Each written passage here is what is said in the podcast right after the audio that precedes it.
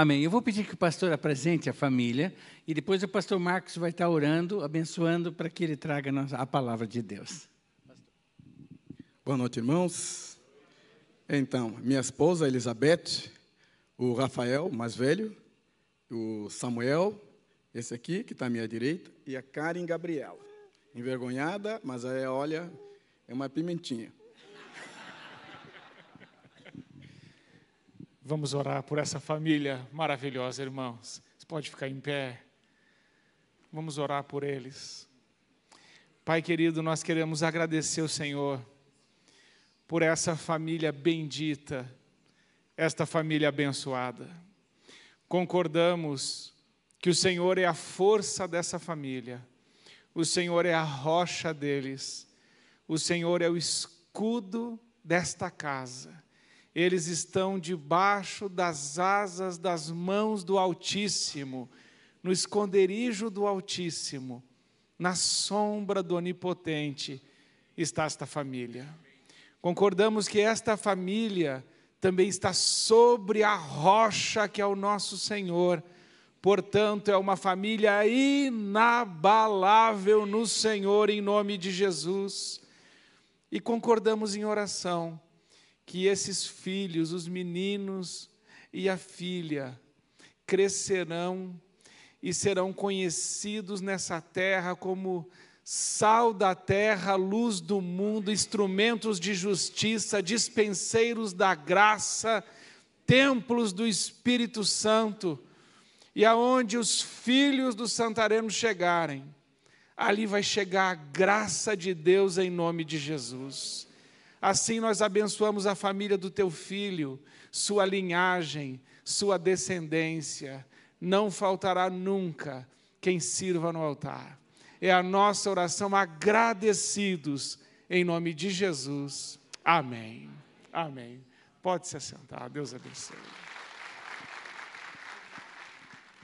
Deus abençoe. Boa noite, irmãos. Eu fiquei sabendo que eu fico zanzando muito por aqui, por isso colocaram o púlpito para trás. É, a irmã da Portas Abertas está aí? Portas Abertas? Deixei um vídeo, então eu estou dividindo um pouquinho do meu tempo com ela. Perguntei se ela vai falar 15 minutos, porque aí ela não, fala, ela não vai falar 15 minutos, não. Boa noite, irmãos. É, eu queria, não queria trazer só notícias ruins para vocês, como é um pouco a notícia que a Portas Abertas geralmente leva, de contar que nós fazemos parte de uma minoria no mundo. E essa minoria é essa que tem a liberdade religiosa. Hoje nós temos uma estimativa de 245 milhões de cristãos que vivem sob perseguição. É, a perseguição ela é, ela é dimensificada em vários tipos. Né? Nós temos classificado oito, pelo menos. E uma delas a gente vai conhecer no vídeo agora.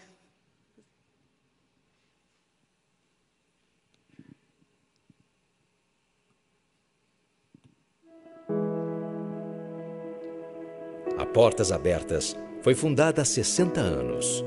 Quando o irmão André, um jovem cristão, ouviu o chamado. Com apenas sete anos, o Azirrum perdeu o pai, que foi assassinado diante de seus olhos. Ele perdeu não só seu protetor, mas também seu grande herói. Meu pai costumava vender madeira para o nosso sustento, para cuidar de mim e da nossa família. Às vezes, eu também ia com ele para procurar madeira e o ajudava a carregar o máximo possível para a aldeia. A família de Wazirun era a única cristã em uma aldeia na Etiópia. Eles eram pressionados a praticarem os rituais típicos da comunidade, e quando o pai se negou, sua vida foi tomada à força. O continente africano está altamente cercado pelas tradições espirituais e costumes ancestrais, o que resulta em uma perseguição étnica contra os cristãos. Em 2013, essa violência atingiu a família de Wazirun, os seus vizinhos atacaram e assassinaram seu pai na frente de toda a família. Na noite em que meu pai foi assassinado, todos estavam muito tristes. Choramos a noite toda. A família ficou desolada. Após a morte de Motuma, Bashu, uma das irmãs de Wazirun, que nunca tinha faltado a um culto, parou de ir à igreja e deixou de sonhar. Eles mataram meu pai simplesmente porque ele era cristão. Depois que ele morreu, eu não queria mais viver. Me sentia órfã e inútil. Havia perdido aquele que cuidava de mim. Meu mundo tinha acabado. Os cristãos perseguidos africanos são constantemente abatidos e forçados a se associarem com outras religiões, seja por medo da perseguição ou ira dos ancestrais. Diante desse contexto, a Portas Abertas interveio. Quando soube do ocorrido, imediatamente acolheu a família, levando fortalecimento espiritual para curar as feridas através da palavra, fornecendo apoio e ajuda financeira, mas principalmente amor. Quando a Portas Abertas soube da nossa história e nos ajudou com recursos para sustentar a minha família, os colaboradores me disseram que eu não estava sozinha e que cuidariam de mim. Através deles, Deus me devolveu a esperança para continuar. A palavra do Senhor é viva e eficaz, e o estudo dela é fundamental para que os cristãos sejam libertos das suas antigas crenças e tradições locais. Por isso, a Portas Abertas oferece discipulado para que os cristãos perseguidos cresçam no conhecimento da Bíblia, fortaleçam a fé e permaneçam resilientes no meio da perseguição. Você pode fazer parte dessa transformação. Torne-se um parceiro da Portas Abertas hoje www.portasabertas.org.br. Esse tipo de perseguição que a gente viu no vídeo chama antagonismo étnico. É um nome difícil para dizer que a cultura ela também nos prende de alguma forma, enquanto o cristianismo vem e liberta. Então, eles vivem esse conflito é, em algumas partes, como o pastor já falou em várias delas aqui. Uma das formas que a gente viu nesse final de semana foi que a igreja participa com, com a primeira letra do ID, que é intercessão. E isso é um convite essencial da Portas Abertas. Então, a gente tem um, um, um marca-página para vocês lá fora, para vocês continuarem o trabalho dessa, desse final de semana, que é orar pela igreja perseguida. Tá? E orar pela África, principalmente.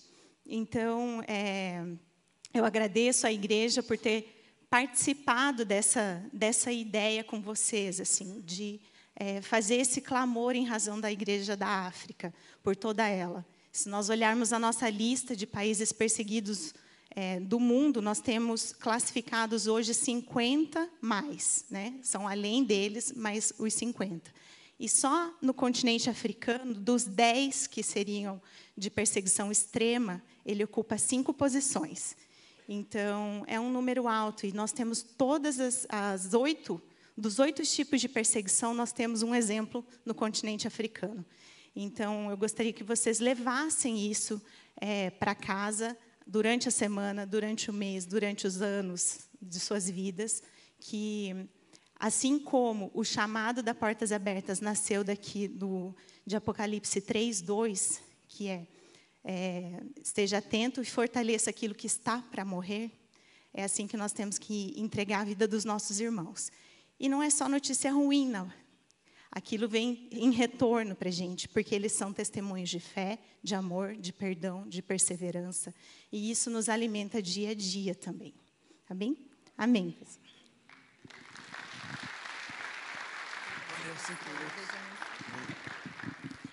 Queridos, meu tempo está acabando, mas tem um vídeo ainda para passar. É, antes, pode passar o, o, o, Google Play lá? Aquela imagem. Ontem eu falei para os irmãos que todos nós podemos interceder. Todos nós. Todo cristão pode buscar a Deus, pode orar na sua casa, por informações é, que vocês estão vindo agora de missões, vocês podem ter no teu celular e você pode orar todo dia por um povo.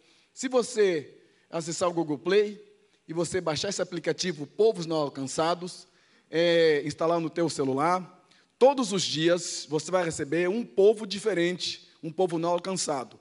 Todas as informações, a localização desse povo, é, geograficamente onde está esse povo, o número de habitantes desse povo, dificuldades para acessar esse povo, o número de missionários que estão se preparando para ir a esse povo. E se você clicar bem embaixo, ali onde está é, em amarelo, em laranja, onde está, tem a foto, por baixo, à, dire, à direita, é, tem a, orando. Se você clicar ali, vai aparecer o número de pessoas que estão orando exatamente naquele momento que você clicar ali. E você vai ser contado como uma das pessoas que vai estar orando. Para você perceber que há um movimento mundial de oração por missão, para que Deus levante homens e mulheres para estar orando a Deus. Eu queria dizer para os irmãos que o que o mais missionário precisa não é dinheiro, mas é oração. Só para você entender mais um pouquinho, vou passar mais um vídeo, desculpe, mas eu tenho que passar isso aí. Até oito e meia, aleluia, glória a Deus. Até oito e meia. Eu estava correndo aqui falando, vou falar 20 minutos, passa o vídeo dos povos não alcançados. Onde é que nós investimos nossos recursos?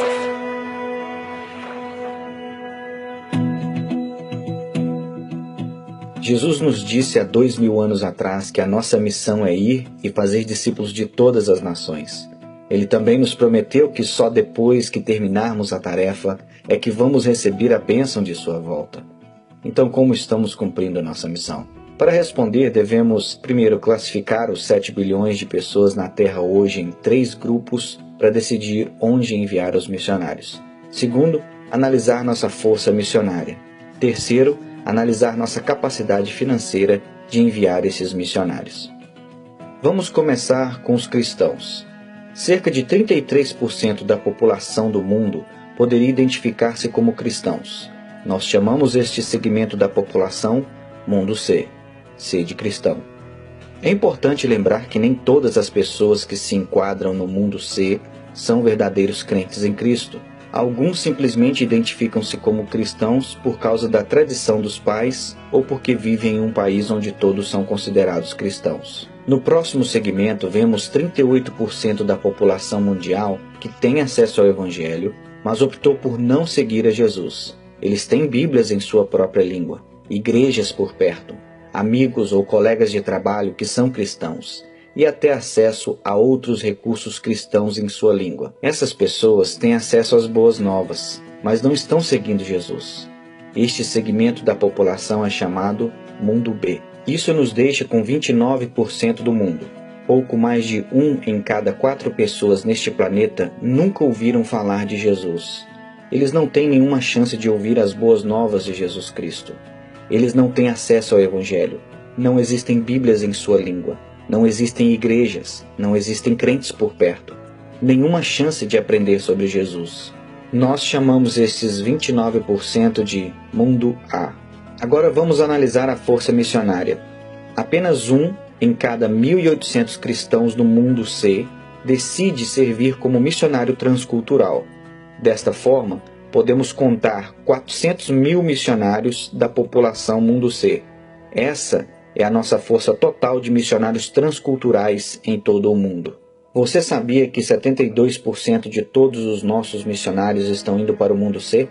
Pois é, a grande maioria dos missionários sendo enviados estão indo para as pessoas do mundo que têm Bíblias e igrejas estabelecidas. 25% dos missionários são enviados para o mundo B, onde já existe algum tipo de acesso a igrejas e Bíblias. Isso deixa apenas 3% do total da nossa força missionária para alcançar o mundo A, a parte da população mundial que está sem qualquer chance de ouvir sobre Jesus. 29% da população mundial não tem nenhuma chance de ouvir o Evangelho e ainda estamos enviando apenas 3% de nossos missionários para alcançá-los. Vamos analisar agora nosso poder financeiro. Anualmente, todos os cristãos do mundo C ganham um total de 42 trilhões de dólares. E juntos, eles ofertam cerca de 700 bilhões de dólares por ano para a causa de Cristo. E isto inclui tudo: organizações cristãs, igrejas, juventude, missões e etc. Você pode fazer a matemática? Menos de 2% da renda cristã está sendo ofertada para a causa de Cristo. Dos 700 bilhões doados a todas as atividades cristãs, apenas 45 bilhões são investidos em missões específicas. Isto é um pouco mais de 6%. Na verdade, há mais dinheiro relatado como roubado da igreja a cada ano do que é doado para missões. Lembra daqueles 400 mil missionários? Temos 45 bilhões de dólares para apoiar a eles e o trabalho transcultural que eles estão fazendo. Mas como exatamente está sendo alocado? Bem, 39 bilhões de dólares vai para o mundo C a cada ano. Uhum. 87% do dinheiro de missões está sendo enviado para o mundo cristão, onde há Bíblias e igrejas disponíveis e as pessoas já estão seguindo a Cristo. 5,4 bilhões, ou 12%, vai para o mundo B a cada ano. Aqueles que têm acesso à mensagem do Evangelho, mas o rejeitou. Isso deixa apenas 450 milhões de dólares, ou seja, 1% de todo o dinheiro de missões vai para o mundo A, onde existem os povos menos alcançados do mundo. Para colocar isso em perspectiva, anualmente americanos gastam mais dinheiro em trajes de Halloween para seus animais de estimação do que cristãos enviam ao mundo A para a causa de Cristo. Para resumir, apenas 3% da nossa força missionária, apoiada com apenas 1% de doações missionárias, está saindo para alcançar os 2 bilhões de pessoas que não têm acesso ao Evangelho. 2 bilhões de pessoas ainda estão esperando as boas novas de Jesus Cristo. Então aqui vai uma pergunta para você. O que você vai fazer para mudar isso? Missões. O que você vai fazer para mudar isso? Missões. Vamos orar? Ó oh Deus, tenha misericórdia de nós. O Senhor já teve essa misericórdia acordamos, nos alimentamos, nos vestimos, viemos até aqui, porque o Senhor foi misericordioso. Mas tenha misericórdia de nós mais uma vez, porque às vezes a gente não está correspondendo com a tua expectativa para conosco. E eu quero pedir, Senhor, nesta noite, que o Senhor tenha mais misericórdia de mim, porque eu não tenho nenhuma capacidade para poder falar nada que seja edificante para meus irmãos. Eu quero depender de Ti, do Teu Espírito, Coloque a tua palavra na minha boca para edificar a tua igreja. É o que eu te peço, em nome do Senhor Jesus. Amém. Queridos, estamos no final da conferência missionária. É, muito bom quando a gente está numa conferência e refletindo um pouco sobre a missão de Deus, o que Deus tem feito no mundo. Talvez a gente podia continuar falando de missões o tempo todo, mas é, é um tempo que a gente tem hoje, ou seja, ontem e hoje, para, na verdade, abrir um pouco a nossa visão, é, perceber que Deus tem agido no mundo, é, talvez tenha coisas que é, a gente não sabia, a gente está sabendo, a gente acha que está sozinho, mas não estamos. Deus tem homens e mulheres levantados no mundo todo para poder pregar o Evangelho. E eu quero pedir que os irmãos abram as suas Bíblias na carta de Paulo a Timóteo. Segunda carta de Paulo a Timóteo.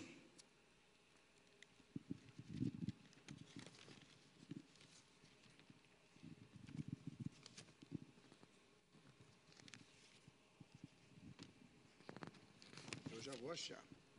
Deixa eu achar primeiro para falar para vocês. Bíblia nova é assim, sabe?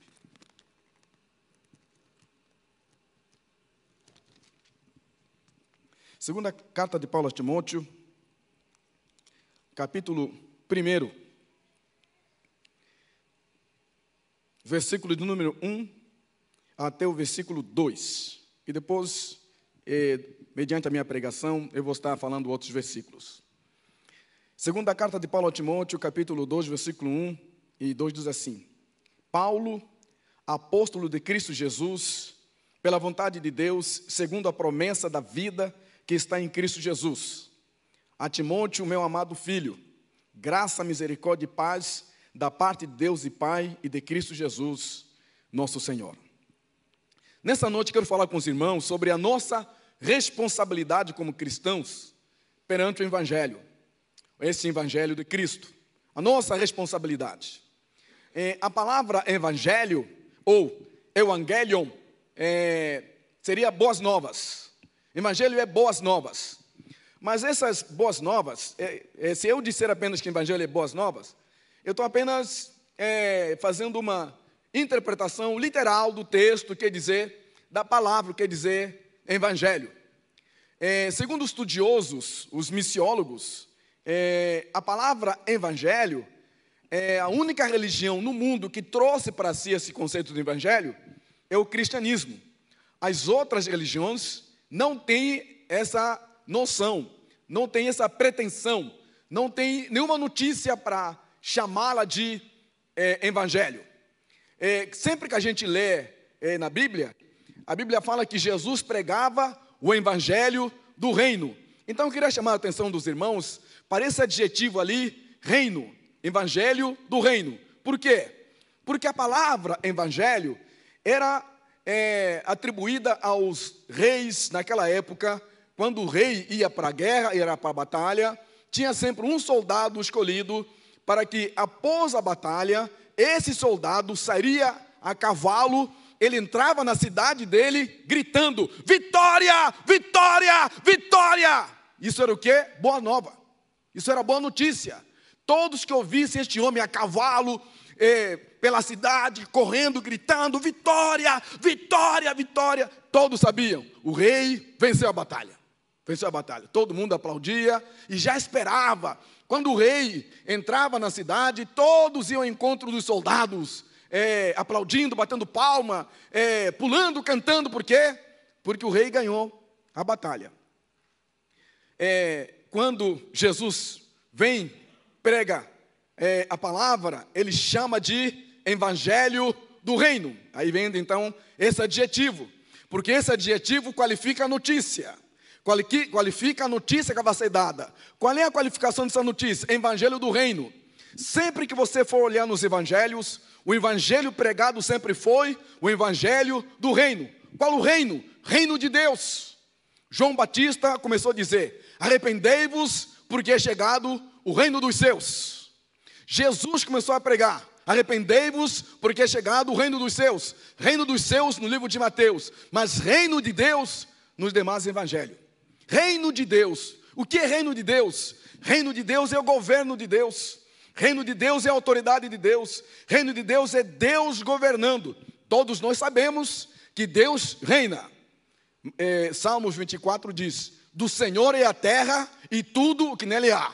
Eu sei, você sabe que Deus é criador de todas as coisas. Deus reina. Mas quando fala evangelho do reino, a notícia, a boa notícia do reino é que Jesus Cristo veio para reinar no coração das pessoas. Veio para reinar através da tua palavra da palavra dele. Quando, ele, quando você se sujeita à palavra de Deus, Deus passa a reinar sobre a sua vida. Mas ainda assim, ainda não é evangelho. Porque para ter boa notícia, tem que ter a má notícia. Para o evangelho ser boa notícia, antes tem que vir a má notícia. Qual é a má notícia? Deus nos criou, Deus criou um homem à sua imagem e semelhança. Mas o homem se rebelou contra Deus. O homem passou a viver é, buscando a sua própria vontade. O homem queria autonomia. É, eu quero viver a minha vida. E começou a tomar suas decisões. Lá no jardim, o homem pecou contra Deus. E todos que vieram de Adão, todos são pecadores. Todos são afastados de Deus. Porque todos pecaram e carecem da glória de Deus. E se carece da glória de Deus, o salário do pecado é a morte. Mas o dom gratuito de Deus é a vida eterna por Cristo Jesus, nosso Senhor. Pois é. Então, se alguém vai receber o Evangelho, primeiro precisa saber qual é a sua condição para que o evangelho seja boa notícia. Muitas vezes nós anunciamos o evangelho para alguém que não entendeu do evangelho. E é verdade, muitas pessoas não entenderam o evangelho. A Bíblia diz que nós éramos inimigos de Deus. Paulo escrevendo aos Colossenses diz: Nós éramos inimigos de Deus e Deus nos reconciliou consigo mesmo. Quando que? Quando Cristo morreu pelos nossos pecados. O próprio Deus se reconciliou conosco. Deus fez isso através de Cristo Jesus. Ele morreu a nossa morte. A vida que nós temos agora foi a vida que Cristo nos deu, que Deus nos deu através de Cristo. Então, quem recebe Jesus, aceita viver para o Senhor Jesus. Na verdade, o que está acontecendo é, eu estou abrindo mão da minha vontade, para que seja feita a vontade de Deus na minha vida. É, o que é conversão? A conversão é resultado de arrependimento, mudança de mente, mudança de coração. E a pessoa reconhece que é pecadora, ela então volta-se para Deus, volta-se para Deus, agora quero viver a vida que Deus está me oferecendo. Essa pessoa, ao reconhecer Jesus, então Jesus passa a morar na sua vida. Essa pessoa recebeu o evangelho do reino de Deus. Só tem um problema. Em alguns lugares no mundo é pregado o evangelho sem o reino. É apenas o evangelho que é chamado Evangelho de Salvação. É pregado em vários lugares. Se você pegar a sua Bíblia, é, ou entrar lá no, tá no seu computador, no teu celular, procure encontrar as duas palavras, Senhor e Salvador. Procure encontrar essas palavras. Se você vai encontrar as duas palavras juntas, em que a palavra Salvador vem na frente da palavra Senhor. Procure na tua Bíblia, você vai encontrar Jesus como Salvador e Senhor. Não vai encontrar nenhuma parte da Bíblia essas duas palavras juntas, Jesus como Salvador e Senhor. Agora coloca o inverso. Se você pesquisar na sua Bíblia é a palavra Senhor e Salvador, vai encontrar mais de 600 vezes. Sabe por quê? Porque ele só salva quem se rendeu a ele. Não salva quem não se rendeu a ele. Se a pessoa não se rendeu ao Senhor, ele não pode salvar. Mas a verdade é que nós pregamos o evangelho muitas vezes. E que evangelho que nós pregamos? Por exemplo, nós pregamos evangelho para a pessoa ser curada. Jesus cura, é verdade, ele cura. Nós pregamos evangelho para que alguém tenha um emprego. Sim, ele dá emprego. Nós pregamos para que alguém tenha um problema de saúde, Jesus possa agir. Ele faz isso. Mas esse não é evangelho de salvação. É, alguém aqui está sem emprego, entrega o seu currículo, levar às empresas e de repente tem recebe uma ligação. Pode vir, queremos fazer uma entrevista. E ele faz a entrevista, olha, depois a gente liga para você qualquer coisa. Dias depois, recebe a ligação. Pode vir, traz a documentação que você vai trabalhar. Este homem recebeu a boa notícia, o evangelho, mas não o evangelho do reino. Alguém está doente, está lá no hospital, bem doente. E a família vai lá, chega e escuta: olha, está na UTI. Meu Deus do céu, tá, vamos lá, igreja, vamos orar. E toda a igreja ora pela pessoa. E aí, um, um dia depois, as pessoas vão para lá, para casa daquela, lá no hospital. O que que encontra? A pessoa, ela foi curada. Ou você saiu do quarto, o médico diz assim: olha, já saiu da UTI, agora está no quarto. O que, que as pessoas dizem? Aleluia, glória a Deus, Deus curou a pessoa. Essa aí é o evangelho. É boa notícia, mas não é notícia do reino. Notícia do reino é a pessoa estar sujeita ao Rei Jesus, de viver a sua vida para o Rei Jesus. E quando Paulo diz aqui para Timóteo, Paulo, apóstolo de Jesus Cristo, não pela sua vontade, mas pela vontade de Deus, Paulo escreve essa carta. Eu queria citar aos irmãos como é que Paulo escreve essa carta. Quando Paulo escreve a primeira carta de Paulo a Timóteo, Paulo está na prisão. Alguns estudiosos dizem que ele estava em Cesareia de Filipe, mas pesquisando mais, é possível perceber que Paulo estava em Roma. E lá em Roma, onde Paulo estava preso, por ser cidadão romano, era numa casa onde ele podia estar preso, algemado, a um cidadão da guarda pretoriana que estava algemado junto com Paulo. Paulo então podia receber algumas pessoas lá na sua casa. E a história diz que a igreja de Colossenses estava tendo alguns problemas e os irmãos mandaram o líder da igreja chamado Epáfras que foi até em Roma, contou para Paulo, naquela casa onde Paulo estava preso, contou para Paulo qual era o problema da igreja lá em Colossos. E Paulo escreve uma carta, a carta que nós temos na Bíblia. Para quê? Para orientar aquela igreja. A igreja de Filipos também estava tendo problemas.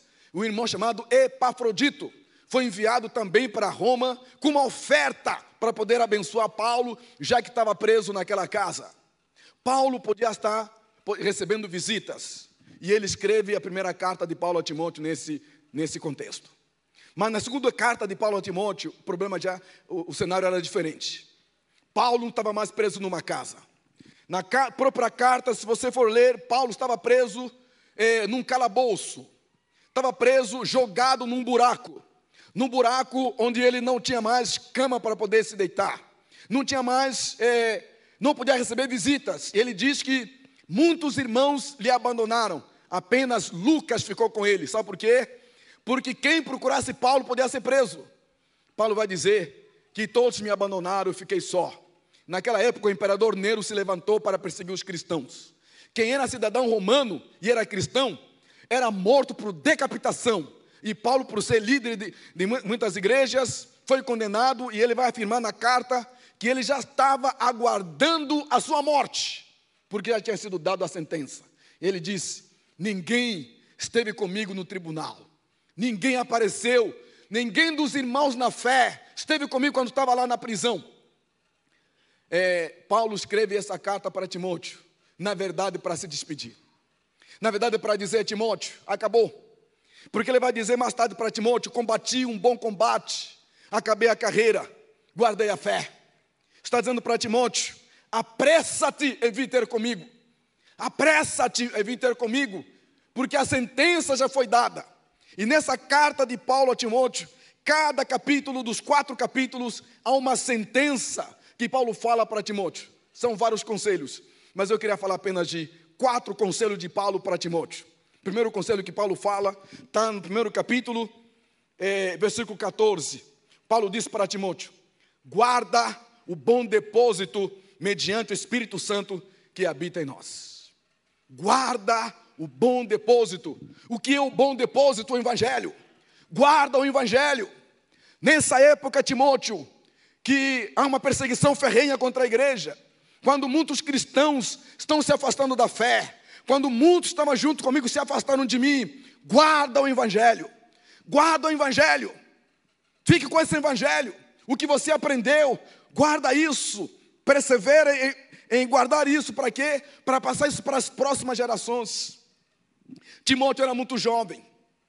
Paulo podia ter falado para um, uma pessoa com mais idade, mas Paulo sabia que Timóteo ele vai chamar de meu filho amado, por quê? Porque Paulo discipulou Timóteo. Timóteo aprendeu com Paulo como é servir ao Senhor.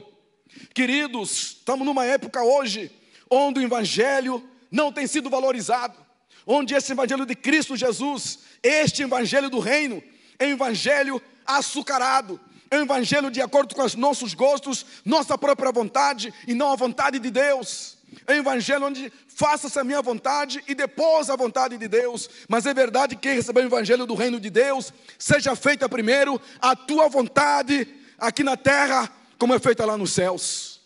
Lá nos céus tinha alguém, alguém queria tomar o lugar de Deus, fazer a vontade dele não a vontade de Deus. Foi expulso lá do céu.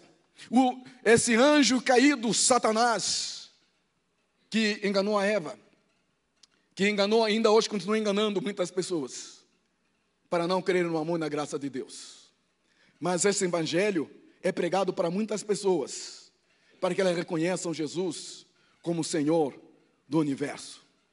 Guarda o evangelho. E quero dizer para o irmão nessa noite: guarda o evangelho. Guarda a boa, boa notícia. A notícia de que Jesus Cristo morreu pelos teus pecados e que você deve viver a tua vida, o que você é, o que você tem, deve estar é, voltado, consagrado para promover a glória de Deus. Guarde isso, guarde isso. Algumas pessoas, talvez, alguns tempo atrás, diziam assim: Olha, eu era uma pessoa que orava muito e agora não ora mais. Alguns, talvez, é, hoje é muito fácil nós nos aborrecermos com uma igreja. Nós ficamos irritados, talvez, com louvor, com a pregação, com o pastor, com um monte de coisas. E, e nisso, às vezes, a gente se cansa de ir para a igreja. A gente fala assim: não quero mais ir para a igreja. Não quero mais. Não quero mais congregar com os irmãos. Porque nós temos uma noção errada do Evangelho. Temos uma noção errada da pregação do Evangelho.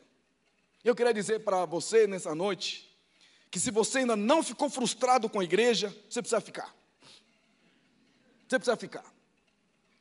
Se você acha que igreja é um lugar bom, maravilhoso, você não ficou ainda frustrado com ninguém na igreja, eu vou orar para você no final do culto. Você precisa passar por essa experiência. De você ficar frustrado com pessoas na igreja, ficar frustrado com o pastor, ficar frustrado com um monte de gente, mas não se afastar do Evangelho, não se afastar de Jesus, porque Jesus é maior que as pessoas, diz a Bíblia, olhando para Jesus, autor e consumador da nossa fé. Paulo disse para Timóteo: guarde o evangelho. O segundo conselho de Paulo para Timóteo é: sofra pelo evangelho. Está no segundo capítulo, versículo 3 e versículo 9 e 8, quando Paulo diz: participa dos meus sofrimentos como bom soldado de Jesus Cristo. Lembra-te de Jesus Cristo, segundo o meu evangelho, pelo qual estou sofrendo até algemas como um malfeitor. Paulo estava preso Estava com essas algemas como ele se fosse um criminoso por ter pregado o Evangelho. E Paulo diz: participa comigo dos sofrimentos. Queridos, Paulo escrevendo aos Colossenses, como é que Paulo, aos Filipenses, É, hoje de manhã, depois da pregação, alguns irmãos vieram falar comigo, perguntaram como é que é essa história de um cristão sofrer, como é que é essa coisa de ser missionário. E eu falei para os irmãos: missão só é possível se você tiver uma vida espiritual. Missão é coisa espiritual. Se, se você não tem uma vida espiritual com Deus, não vai entender missão. Queridos, pode é muito bom ouvir esse depoimento. É legal. É muito bom ouvir o que Deus está fazendo no mundo. Mas depois de uma semana, passa, a gente esquece. A gente está em busca de novidades. Porque Deus não tocou aqui no coração. Mas quando o seu coração é moldado pelo Espírito de Deus, quando é algo que Deus está a moldar a sua vida, porque Paulo diz aos irmãos em, em Coríntios que ninguém diz que Jesus Cristo é Senhor se Deus não abrir a mente dele no seu coração. Ninguém aqui poderá falar com toda a propriedade que Jesus Cristo é o Senhor se não for obra do Espírito Santo em sua vida.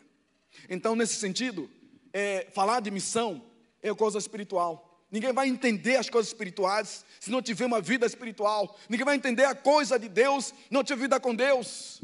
É mais um culto, é mais uma programação, é mais uma coisa boa. E eu tenho passado por muitas igrejas no Brasil falando de missões. Tem igrejas que hoje não falam mais de missão, por quê? Porque missão não é coisa importante, tem outras coisas mais importantes para aquela igreja. E a missão não é coisa mais importante. É uma pena. É, mas quando a gente olha para as Escrituras, é, a razão de ser igreja é missão. E eu não posso negar que no pacote da salvação também está a perseguição. No pacote da salvação, você foi salvo sim. Creia que você um dia poderá padecer pelo Evangelho. Como é que pode isso? É possível. Paulo escrevendo aos Filipenses, capítulo 1, versículo 29, diz: Nos foi dada a graça de não só crer em Jesus, mas também de sofrer por Ele. O apóstolo Paulo, que escreve à igreja de Filipos, teve uma experiência poderosa com Deus. Qual a experiência? Paulo foi chamado para pregar aos gentios, e ele estava indo numa direção. Atos capítulo, 3, capítulo 16 diz que Paulo, Paulo diz que o Espírito de Deus lhe impediu de pregar o evangelho onde ele ia, e ele teve uma, uma visão de um varão da Macedônia que diz: passa a Macedônia e ajude-nos. E ele vai. Sabe o que acontece com Paulo? Paulo e Silas, um dia eles estão indo é, num lugar para orar, onde os judeus se uniam para orar, tinha lá uma mulher, uma moça, possuída de espíritos malignos, que falava: Esses homens aí são servos do Deus Altíssimo. Primeiro dia Paulo escutou, não levou a sério. na segunda vez, Paulo ficou irritado, porque Paulo não queria que aquela mulher desse as cartas para todo mundo. O que, é que Paulo fez? Expulsou o demônio daquela mulher. Criou um problema. O que aconteceu com os dois? Os donos daquela menina, que era adivinha, talvez para nós não é tão grave assim. Naquela época, os reis, é, as pessoas que tinham autoridade, eles, quando queriam tomar alguma decisão, procuravam pessoas que eram adivinhadores. Até na Grécia, de Sócrates, tinha lá um oráculo, que era procurado para saber o futuro das pessoas. Então, essa moça, é, dava riquezas, recursos para aqueles homens para os quais ela trabalhava. Quando agora ela perdeu esse espírito de adivinhação, aí esses homens iam ficar sem a pessoa que dava recursos para eles. O que, é que fizeram com Paulo e Silas? Foram presos. Mas não foi Deus que mandou eles ir pregar o evangelho lá? Não foi Deus? E agora foram presos? Mas não só foram presos, foram o quê? Foram chicoteados. Mas foram pregar o evangelho. Que Deus é este? Que diz, não vai para lá? Não, não vai para lá. Aí talvez Silas podia falar para Paulo: Paulo, foi Deus que falou para você mesmo? Foi Deus? Você ouviu a voz de Deus mesmo? Você já não passou por isso uma vez? Você não ficou pensando assim: será que foi Deus que mandou isso mesmo? Será que foi? Né? Como é que eu fui burro tomar essa decisão? Meu Deus, o que eu vou fazer? Queridos, nem sempre tomar a decisão bíblica é sinal que tudo vai dar certo. Vou repetir. Nem sempre tomar uma decisão bíblica quer dizer que vai dar certo. E toma cuidado das pessoas que vêm aqui pregar, inclusive este que vos fala. Tome cuidado. Ser usado por Deus não é ser aprovado por Deus. Deus usou Faraó, mas Faraó não foi salvo. Deus usou Nabucodonosor. Nabucodonosor não foi salvo. Mas onde é que está escrito isso? Jesus disse para o discípulo: Naquele dia muitos vão dizer: Senhor, Senhor, em teu nome expulsamos o demônio. Ele, porém, vai dizer: Não vos conheço. Vamos por parte. Alguém pode expulsar demônio se não for pelo poder do nome de Jesus? Alguém pode? Não, não pode. Se você achar alguém, vamos conversar com essa pessoa. Não, não, tem ninguém que pode expulsar demônio pelo seu próprio nome. A Bíblia conta uma história de um cara que falou assim: Olha, eu expulso o demônio em nome do Deus de Paulo e de Timóteo. O que, que o demônio fez com aquele homem? A Bíblia diz que se apoderou dos, dos homens e ó, deu uma surra neles. Naquele dia, Jesus vai dizer: Muitos vão dizer, Senhor, Senhor, em teu nome expulsamos o demônio. Ele vai dizer, eu não vos conheço. Jesus está dizendo que lá nos céus, querido, vão aparecer homens que foram usados por Deus, mas ele não os conhece. O nome deles não está escrito no livro da vida. É muito fácil a gente admirar os homens. É muito fácil a gente admirar as pessoas que Deus usa. Não. Esses homens não são poderosos. Poderoso é o Espírito de Deus que está sobre as suas vidas. Paulo estava sofrendo agora, está na prisão. Talvez pudesse perguntar, por que, que eu tomei essa decisão? Por que, que eu vim aqui? Talvez Silas pudesse falar, Paulo, você tinha certeza mesmo que era aqui eu não tinha que vir? Sim, era certeza. O que, que eles fizeram? Cantaram. Em vez de falar assim, oh Deus, por que o Senhor está fazendo uma coisa isso conosco? Senhor, por que, que manda a gente entrar numa situação dessa? Talvez Silas podia falar, ó, oh, Paulo, vamos orar um pouco. Vamos orar para Deus nos livrar disso. Ó, oh, Paulo não ora a Deus para os livrar. Pelo contrário, eles cantam.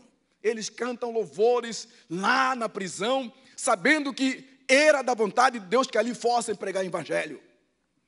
Quando a gente escuta alguém falar assim, eu vou servir a Deus, é, mas como você vai servir a Deus? Assim, acha que vai ser tudo legal? Não. Eu aprendi no seminário, aprendi no seminário que pastor tem que ter mente de estudante, é, coração de mãe e as costas de tartaruga. Já vou explicar o porquê. Pastor tem que ter a mente de estudante, tem que estar sempre atualizado. A igreja espera isso, que o pastor sempre atualizado. Tem que ter coração de mãe, vai ter um monte de gente que vai querer se afastar. E o pastor tem que ir atrás dessas pessoas, tá?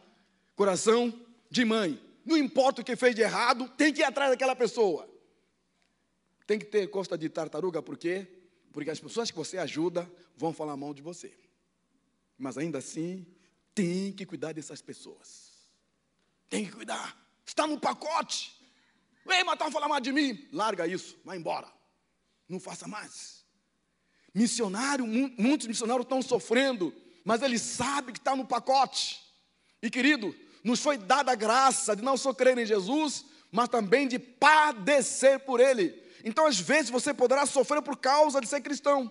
Você fala, não, não pode, Deus me livra disso. Não é o que o Paulo diz. Paulo faz o quê? Ele ora, Ele, eles cantam.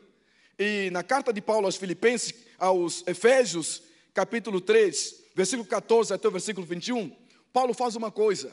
Paulo ora pelos irmãos em Efésios para que Deus fortalecesse a sua fé na hora da tribulação, na hora da angústia, na hora da perseguição. Paulo não ora para Deus os livrar disso, não é isso que ele faz. Ele ora a Deus para quê? Para que Deus os fortalecesse, para que eles conhecessem a largura, a altura e a profundidade do amor de Deus, para que eles pudessem conhecer o Deus que eles buscam. Por quê? Porque Deus muitas vezes não vai nos livrar da situação adversa. Pelo contrário, deixará que nós passemos por essa situação para quê? Para que nós sejamos fortalecidos, animados, para que nós possamos ajudar os outros. Desculpe o que vou dizer, talvez é a minha última vez pregar aqui, mas irmãos, é, a gente está rodeado de crente, crente hedonista, crente, olha só, sua alegria, né? Não quer problema nenhum na vida, você não está no mundo? Né? Você está no mundo, a não ser que você está fora do mundo. E nós temos um problema com isso, porque é verdade, nós queremos pregar o Evangelho, mas nós estamos fora do mundo. Nós não, não nos relacionamos com as pessoas da, da sociedade. nós recebemos Jesus e somos aconselhados a não andar com as pessoas não cristãs, são perigosas, porque vão roubar você, vão tirar você da sua fé. O que, que acontece? Essa igreja tem quantos membros? Os membros que tem aqui nessa igreja, se cada um dos irmãos que está aqui, uma, não precisa levantar sua mão. Quantas pessoas que não tem amigo não cristão, só tem amigo crente, não precisa levantar sua mão. Talvez um bom número de pessoas. Pois é. Se as pessoas estão aqui, não tem amigo não cristão, quem vai pregar evangelho para essas pessoas que não conhecem Jesus que moram em Curitiba? É?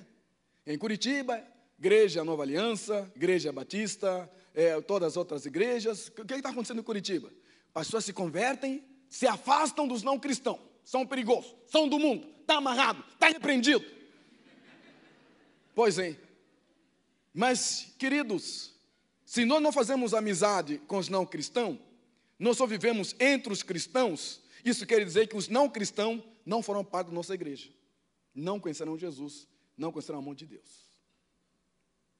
Fomos enviados aos não cristãos, à sociedade, ao mundo. Eu falo para o menino que vai para a faculdade, se prepare, ande com o pessoal lá na faculdade, vai encontrar gente que vai falar um monte de coisa errada. Aí fala assim: Meu Deus, mas é melhor me afastar deles, eu vou perder a minha fé. Então você não tinha essa fé. Ué, agora vai perder a fé? Então você não tinha. Ah, porque lá eles perguntam um monte de coisa. Pergunta para o pastor. Leia mais, estude mais. É, busque mais de Deus para quê? Para que você tenha resposta. Agora, se você tem medo é, dos não cristãos, é, porque eles podem roubar de você a tua fé. Essa fé você não tinha. Não. É, até que você seja colocado numa situação onde você tem que se posicionar. Quem você é, a quem você serve. Você serve a Deus. E isso pode retundar em perseguição também aqui no Brasil. Aqui no Brasil, aqui em Curitiba, poderão zombar de você. Eu dou aula numa escola aqui em Curitiba, e não é fácil, porque às vezes um colega meu diz assim: como é que você é filósofo e é pastor? Você é muito burro. Vou responder para ele: é burro é você. Não, não. Não. Deixa ele falar, porque ele não conhece. Não conhece a minha fé, não conhece a minha história, não sabe o que aconteceu com a minha vida. Deixa ele falar, porque ele está na sua ignorância, não conhecendo o amor e a graça de Deus que, é que eu faço por ele? A Bíblia fala: orai por aqueles que vos perseguem. Então a minha oração é: tomara que ele faça acidente, tomara que ele esteja doente, tomara. Não, não é isso. Não, Deus abençoa a vida dele. Deus cuida deste homem. Que ele seja abençoado, que ele seja rico, que ele seja uma pessoa amável com, com outras pessoas. Eu oro por essa pessoa dessa forma. É isso que Deus nos ensina: abençoar aqueles que desejam o nosso mal. O terceiro conselho de Paulo a Timóteo está no capítulo 3, versículo 14, 13 e 14, que diz: Mas os homens perversos e impostores irão de mal a pior, enganando e sendo enganados. Tu, porém, permanece naquilo que aprendeste e de que foste inteirado. O terceiro conselho de Paulo a Timóteo é perseverar no Evangelho. Queridos, perseverar no Evangelho quer dizer que o mundo ao seu redor poderá estar caindo aos pedaços, mas você vai perseverar no Evangelho. Perseverar em fazer o que Deus colocou para você. Perseverar na oração. A Bíblia fala perseverar na oração. E é interessante. Por que a Bíblia fala perseverar na oração? Porque é fácil desistir de orar. Porque é fácil se cansar. É fácil falar, não vou orar mais. Você fala de manhã, eu vou orar 10 horas. Chegou 10 horas, não orou. Vou orar mais tarde, 14 horas. Passou 14 horas, não orou. À noite fala assim: estou cansado, vou orar assim mesmo. Vou orar deitado. Aí você ora deitado. Ah, madrugada eu vou orar. Não, eu tenho um propósito de orar esse ano. Vou orar todo dia madrugada. Orou a primeira vez, a segunda vez, a terceira vez. Esqueceu, não ora mais. Deus, sabendo disso, diz: perseverai na oração. Deus sabia que você ia desistir de orar. Deus sabia que você ia ficar cansado. Deus sabia que você ia se distrair. Deus sabia que você não ia continuar. Ele, ele disse: perseverai na oração. Sabe por quê? Porque não é quando eu quero, é quando eu não quero. A. W. Tozer diz: Nós começamos a orar de verdade quando a gente tem vontade de levantar. Aí você vai orar de verdade. Porque até ali você só repetiu palavra que já aprendeu há bastante tempo. Fica ao lado de um crente orar para ver como é que ele ora. Repete sempre as mesmas palavras. Senhor, nosso Deus poderoso. Daqui a uma semana vai orar. Senhor, nosso Deus poderoso. Esse Deus não pode ter outra. Você não pode falar outra coisa? É sempre Senhor, nosso Deus poderoso. Repete sempre as mesmas palavras. A oração é a mesma coisa, é a mesma coisa. Tudo mecânico. E Jesus falou: quando vocês orarem, não orem, porque repetem, repetem, repetem. Porque não é repetir que Deus vai ouvir. Não, não é repetir um monte de coisa que Deus vai ouvir, não. Oração é abrir o seu coração para Deus. E aí tem que fazer o quê? Tem que agradecer a Deus por tudo, né? O dia foi mal, obrigado, Senhor. Teve acidente, obrigado, Senhor. Brigou, obrigado, Senhor. Que Senhor é esse que você está falando? Ele não sabe das coisas, não? Você tem que fazer lembrar ele? Não. Uma menina de uma igreja evangélica. Brigou com o pai, brigou com o namorado, com o pai por causa do namorado, e brigou com o namorado. Mas à noite tinha que dormir.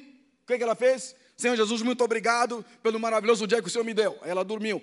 De manhã cedo, a briga continuou com o pai. O pai falou assim: olha, não quero mais de você com o Pedrinho. Está encerrado esse assunto. Não quero que você fala mais do Pedrinho. Pois é, lá para as quatro horas da tarde, apareceu o Pedrinho. Aí apareceu o Pedrinho lá no condomínio, e de repente o, o Pedrinho estava fora da casa. Ela sai de casa para se encontrar com o Pedrinho. O Pedrinho está olhando para a menina, mas a menina está olhando primeiro o Pedrinho, mas atrás do Pedrinho estava o pai dela vindo. E o pai com uma cara assim, como quem diz: Olha só que nós combinamos. E a menina, o Pedrinho vai, abraça a menina com toda alegria, não percebendo que a menina não podia abraçar ela por inteiro, porque o pai estava olhando ela. E aí o pai chega e fala um monte de coisa, aí a menina vai embora, entra no, no quarto dela, chora, o pai fica aí fora falando um monte de coisa para o Pedrinho, não quero você com a minha filha, você não merece minha filha, fala um monte de coisa. O pai é crente, hein? Falando esse, esse tipo de coisa. E aí, Pedrinho vai embora, e a menina chora, chora, chora, chora, não fala nada com Deus sobre isso. Na hora de dormir, ela lembra-se que crente não dorme sem antes orar. E ela dobra o joelho e o que, que ela fala? Senhor Deus, muito obrigado pelo dia que o Senhor me deu. Fala sério, que oração é essa? Que oração é essa? Não passou do teto, não chegou para Deus, porque não é do coração. Senhor, o Senhor viu o dia como é que foi? Viu como meu pai falou comigo? Viu, o Senhor, olha só como o pai tratou o meu namorado. Oração é abrir o coração para Deus. Não é palavras, palavras e palavras e palavras, mas abre o nosso coração. Está cansado com Deus? Abre o coração para Deus. Está desanimado? Fala isso para Deus. Às vezes eu vou na igreja, no louvor, na nossa igreja onde eu vou, às vezes estou cansado. Estou cansado, semana foi trabalhosa, e aí o pessoal do louvor fala assim: vamos ficar de pé para cantar. Aí canta duas músicas, faz o quê? Manda sentar. Aí eu sento. Aí alguém fala mais umas coisinhas assim, fala, vamos ficar de pé. Aí fica de pé outra vez, fala assim, não vou ficar de pé. Não vou. Estou revoltado, não vou ficar de pé, porque eu não quero mais cantar. Aí começa a cantar, eu, oh, o senhor sabe como é que eu estou cansado, eu não estou com vontade agora de levantar, e tá. Aí eu fico lá, meu Deus, meu Deus, estou cansado. Tá. Sabe o que, que acontece de repente? De repente eu estou de pé.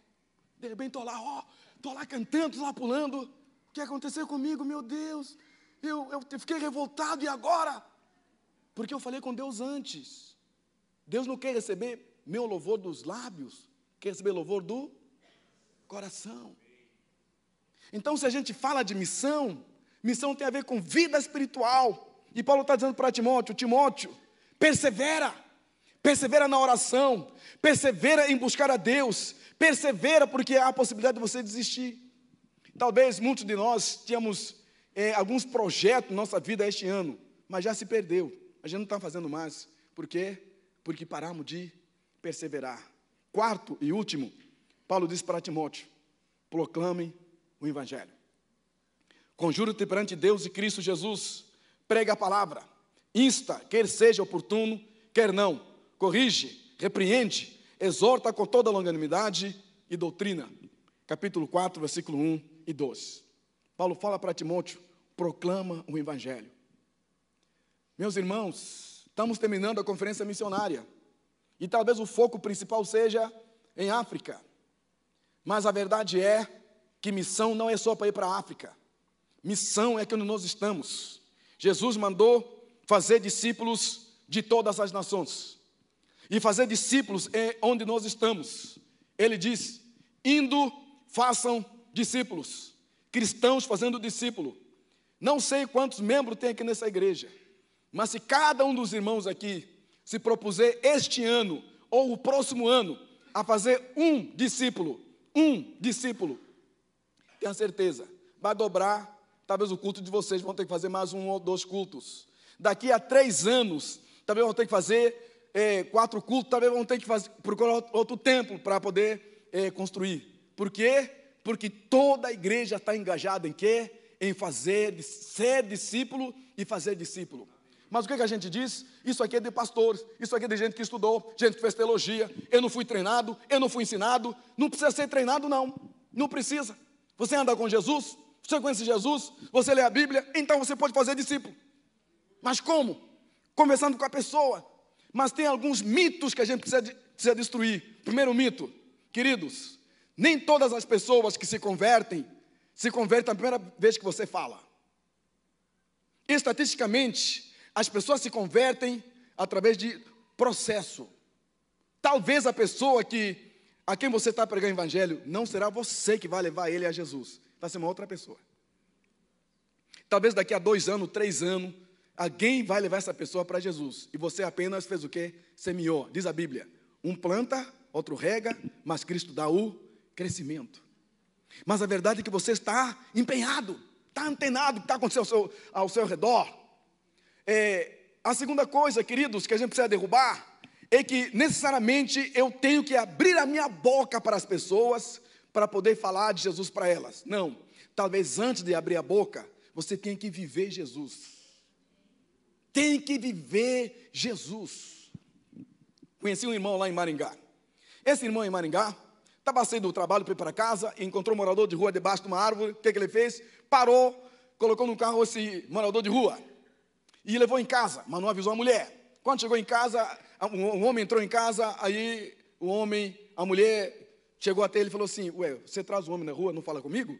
É, não, não, não, não falei com você, mas vamos conversar sobre ele. Olha só, mas ele está muito fedido. Coloca ele em algum lugar. Coloca no banheiro. Enquanto estava tomando banho, aí o tempo fechou entre o casal. Que história é essa? De trazer pessoa aqui sem me avisar. Amor, me perdoa, mas eu achei que tinha que trazer aqui. Olha só, depois dele tomar banho e comer, manda ele embora de casa. Não, amor, vamos conversar. Vamos, vamos orar por ele. Vamos ajudar esse homem. Ele é coitado. Coitado o quê? Se ficar aqui, pode ficar revoltado, vai matar a gente. E aí depois que o homem tomou banho, o casal parou de brigar, né? O homem vai ver, cristão é assim, não briga na frente de todo mundo, tá? Aí é, foram, é, almoçaram, só que enquanto o homem comia, perceberam falha de dente na boca deste homem. Aí o homem diz assim: Você tem família? Ele falou: Não tem. Falou assim: Agora você tem. Aí debaixo da mesa a mulher: Ó, oh, escuta aqui. Não, que família é essa que eu não estou inclusa nessa família? Aí daqui a pouco ele diz assim: Olha, eu vou te levar é, no dentista para poder tratar os seus dentes. E aí foram lá no dentista. Quando voltaram do dentista, ele falou assim: Vamos passar numa loja comprar as tuas roupas. E a mulher olhou assim: Essa história, eu não faço parte dessa história. Pois é, depois sai de lá, o homem diz assim: Olha, vamos tomar um lanche. Na hora de tomar um lanche, esse irmão orou. Quando ele terminou de orar, aquele morador de rua perguntou para ele: Você é Jesus Cristo? Aí a mulher revoltada falou assim: Não vem é, gozar com a nossa cara, né? Você não conhece Jesus Cristo, não? O morador de rua falou assim: Eu sempre ouvi falar de Jesus, que ele, era, que ele era bom, mas nunca vi ele. É você? Esse irmão respondeu: Eu não sou Jesus, mas conheço ele. Eu vou te apresentar Jesus para você. O que aconteceu? Esse homem morou com essa família com esse casal. Um ano e seis meses. Saiu da rua, hoje ele mora, tem a sua própria casa, hoje ele é casado. Só queria dizer: não existe discipulado sem sacrifício. Se você faz discipulado, sonhos na Bíblia, sabe aquela coisa, ler a Bíblia, na Bíblia, ler, decorar versículo, preencher algum livrinho e ir embora? Hum, isso aí não é discipulado. Faz parte, mas não é. Discipulado é caminhar com a pessoa, investir sua vida na vida daquela pessoa, amar aquela pessoa, às vezes colocar dinheiro no seu bolso para ajudar aquela pessoa, para fazer um monte de coisa para essa pessoa, para que ela cresça. É a reprodução da sua vida de fé na vida daquela pessoa. O que você sabe de Deus, você vai passar para aquela pessoa. Agora a pergunta é: quantos cristãos no mundo inteiro fazem isso, discipulam outras pessoas? A gente não faz. Sabe por quê? Dá trabalho. Hum. É melhor pagar algumas pessoas para fazerem isso. A gente paga. Vocês fazem. A gente ora e vocês fazem. A gente paga o missionário. Vai lá fazer. Eu estou aqui mandando dinheiro para você. Não. Todos nós temos que ser missionários. Alguns vão pregar lá. Lá, no, lá no, no, no seu trabalho, você tem que chegar cedo. Se você faz discípulo, você é cristão, chegue cedo no seu trabalho. Não roube tempo. O tempo da empresa não é seu, é da empresa. Você está ganhando por isso. Não chega atrasado. Não pega o telefone da empresa, liga para casa, liga para fazer outra coisa. Não, isso é roubar a empresa. Não faz parte do cristão. Não tira xerox da máquina lá da empresa, coisa que não tem nada a ver com a empresa. Isso é pecado, isso é roubar, isso não é agradar a Deus. De repente fala assim: olha, eu tenho uma alguém na igreja, a pessoa aqui é, é discípulo, mas olha só, fala um monte de coisas como essas. Que discípulo você vai fazer? Não. Queridos, nós não trabalhamos para ganhar dinheiro. Ganhar dinheiro é um meio para a gente, a gente é, sobreviver neste mundo. Nós trabalhamos para servir o Rei Jesus. Queridos, amanhã de manhã, todos, muita gente aqui vai trabalhar, tenha certeza. Lá no seu trabalho, você vai estar lá para quê? Para fazer a mesma coisa que você fez nessas duas horas aqui à noite agora. Lá no seu trabalho, você vai estar louvando a Deus com o seu trabalho. Por isso você vai chegar cedo. Por isso você vai fazer o seu melhor lá no seu trabalho. Sabe por quê? Não é agradar o teu chefe. Tem um chefe maior a quem você serve. Se cada um fizer a sua parte, o médico faz isso como cristão, o engenheiro faz isso como cristão, o policial faz isso como cristão. Nós não precisamos das leis humanas, sabe por quê? Há uma lei maior que impera o nosso coração, do Senhor Jesus. O que seria deste mundo? O que seria da sociedade? O que seria de Curitiba? Se cada cristão está vivendo Jesus, fazendo discípulos, fazer com que o nome de Deus seja glorificado, queridos, o mundo conheceria, o mundo iria glorificar a Deus, porque a Bíblia diz que, vendo as suas obras, eles hão de glorificar ao vosso Pai celestial. Então, missão é a África aos pés de Cristo. Sim, mas o ideal seria o mundo todo para Jesus. Começando onde nós estamos, começando onde nós trabalhamos, onde nós estamos, nós estamos viajando, qualquer lugar que nós estivermos, nós vamos fazer isso pregar o Evangelho. Paulo falou para Timóteo vários conselhos, mas Paulo morreu. Timóteo ficou responsável pela igreja em Éfeso. Timóteo, Tito, Silas. A fé cristã não parou. Ela continuou sendo pregada. Se nós aqui não pregamos o Evangelho, Deus vai levantar pessoas que vão pregar o Evangelho. Se não, não fizermos a nossa parte, Deus vai continuar fazendo a parte dele. Há um hino, talvez vocês já cantaram um hino que diz assim: Não deixe o fogo se apagar, acenda o fogo em mim outra vez. Nem a visão morrer. Já cantaram esse, esse hino? Já cantaram? Pois bem, esse hino foi composto por um pastor menonita. Ele compôs esse hino no dia que a igreja vendeu o templo porque não tinha mais gente para poder fazer parte daquele templo. A igreja étnica, que os jovens foram crescendo, casando, saindo da cidade, indo para outros lugares para viver. Os mais idosos foram ficando com a igreja. Daqui a pouco os idosos começaram a ir para o asilo. Não tinha mais como manter aquela igreja. Só que os menonitas no passado foram conhecidos como leitores radicais da Bíblia. O que aconteceu, o que está acontecendo com a geração dos menonitas, hoje, no Brasil ou no mundo inteiro, que eles perderam a herança dos seus antepassados, que oravam, que liam a Bíblia, que eram radicais na Bíblia. E eu temo, queridos, que nós recebemos o Evangelho de Cristo Jesus para ser levado a todos os povos, a todas as nações. Mas talvez a nossa geração não passe isso para a próxima geração. A nossa geração não passe isso para a geração seguinte, para que possa amar a Deus acima de todas as coisas. Nós estamos preocupados com o futuro, estamos preocupados com o que comer, estamos preocupados com o que vestir. Sim, a gente deve se preocupar em trabalhar para que a gente tenha essas coisas, mas a gente sabe que é uma preocupação maior com este mundo. Jesus quer salvar vidas e quer usar a minha vida, quer usar a sua vida.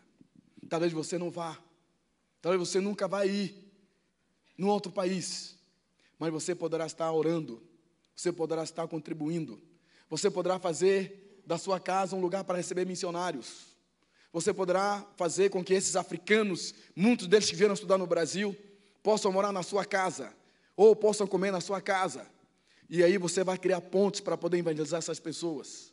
Você poderá se envolver, se comprometer com o trabalho missionário, porque assim Deus vai moldando a sua vida para quê? Para que o teu nome, o nome dele seja glorificado através da sua vida em tudo que você está fazendo. E quero terminar dizendo para os irmãos: eu não estou aqui sozinho agora falando.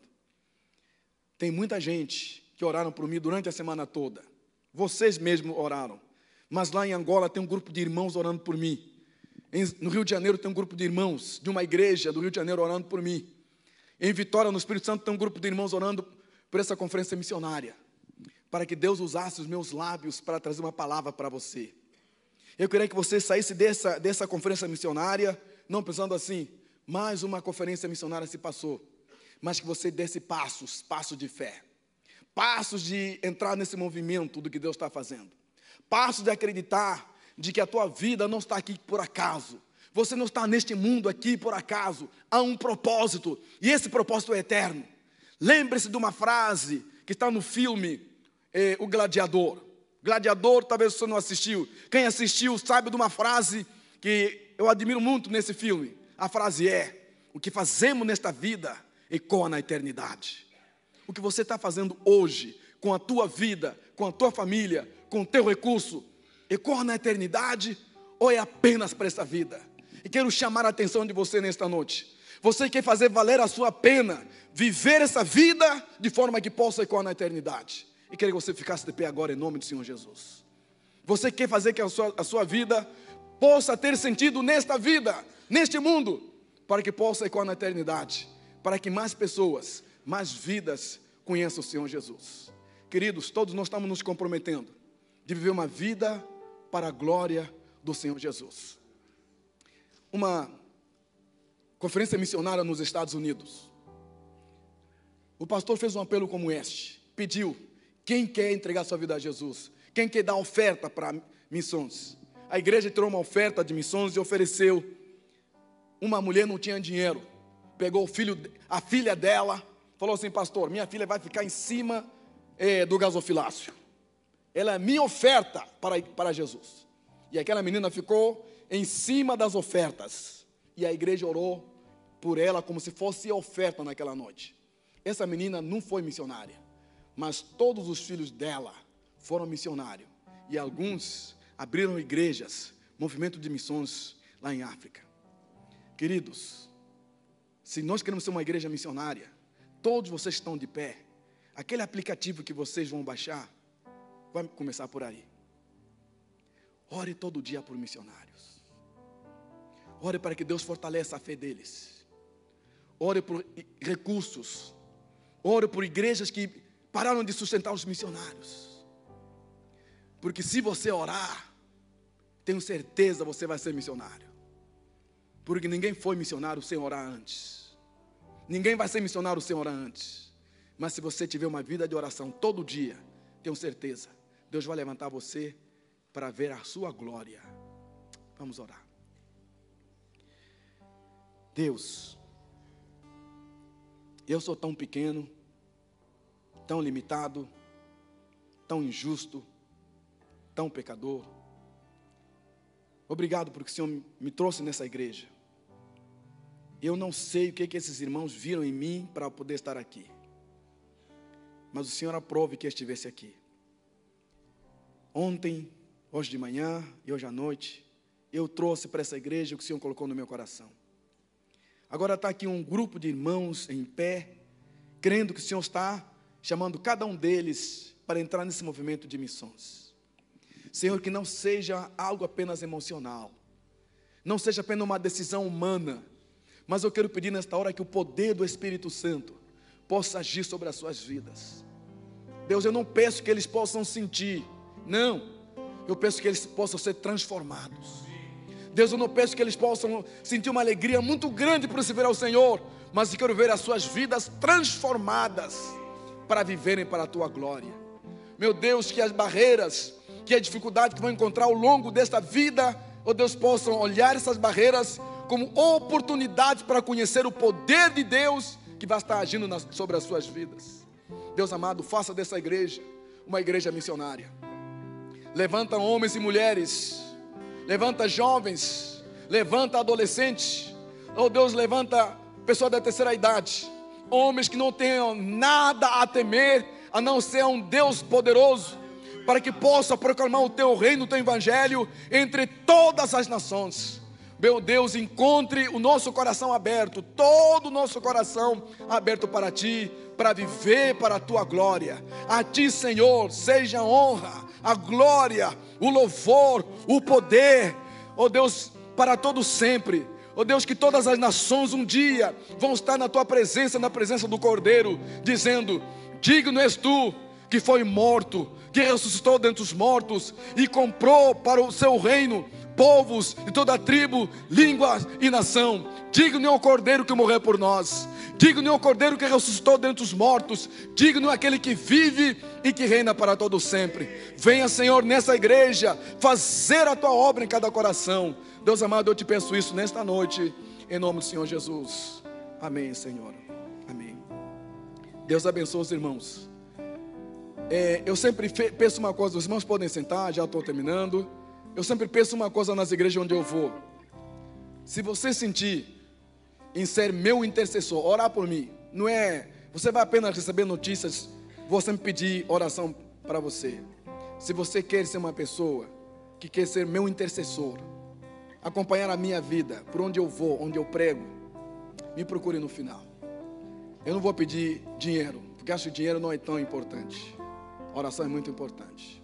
Se você sentiu assim, me procura de pós. Amém. Glória a Deus, aleluia, por esse tempo de missões. Irmãos, nós estamos chegando ao final.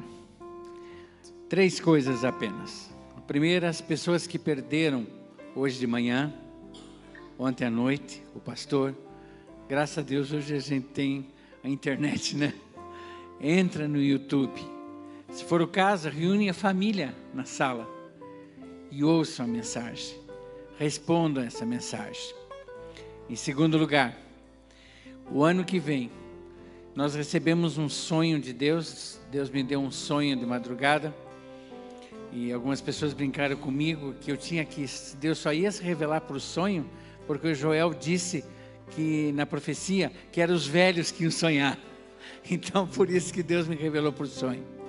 Um sonho de missões muito grande que envolve essa igreja, onde nós vamos ter uma escola, uma escola com conhecimento, com profecias, com cura, para fazermos a obra missionária como Deus quer. E essa igreja precisa estar envolvida. Eu queria que vocês estivessem orando, porque a gente está delineando tudo para isso acontecer. Em terceiro lugar, o pastor, de manhã, quando o pastor Sebastião falou, nós trazemos uma oferta para abençoá-lo, que é o costume da igreja. Ele ficou constrangido, né? E eu fiquei ah, mais constrangido, porque eu lembrei que toda oferta que o pastor ganhou nos dias que ele foi, Deus disse para não era para você. Essa não é nossa parte. A nossa parte é abençoá-lo, porque esse é o costume dessa igreja. Então nós vamos estar cantando. E ele está com a família toda. Se ele disser, não, não, não, não, tem a família, viu? A irmã, a pastora, os filhos estão aí. Então, essa oferta vai para a família. Então, vocês vão ficar em pé, nós vamos estar cantando. E durante o cântico, aquelas pessoas que querem abençoar o pastor, podem trazer aqui à frente, em nome de Jesus. Nós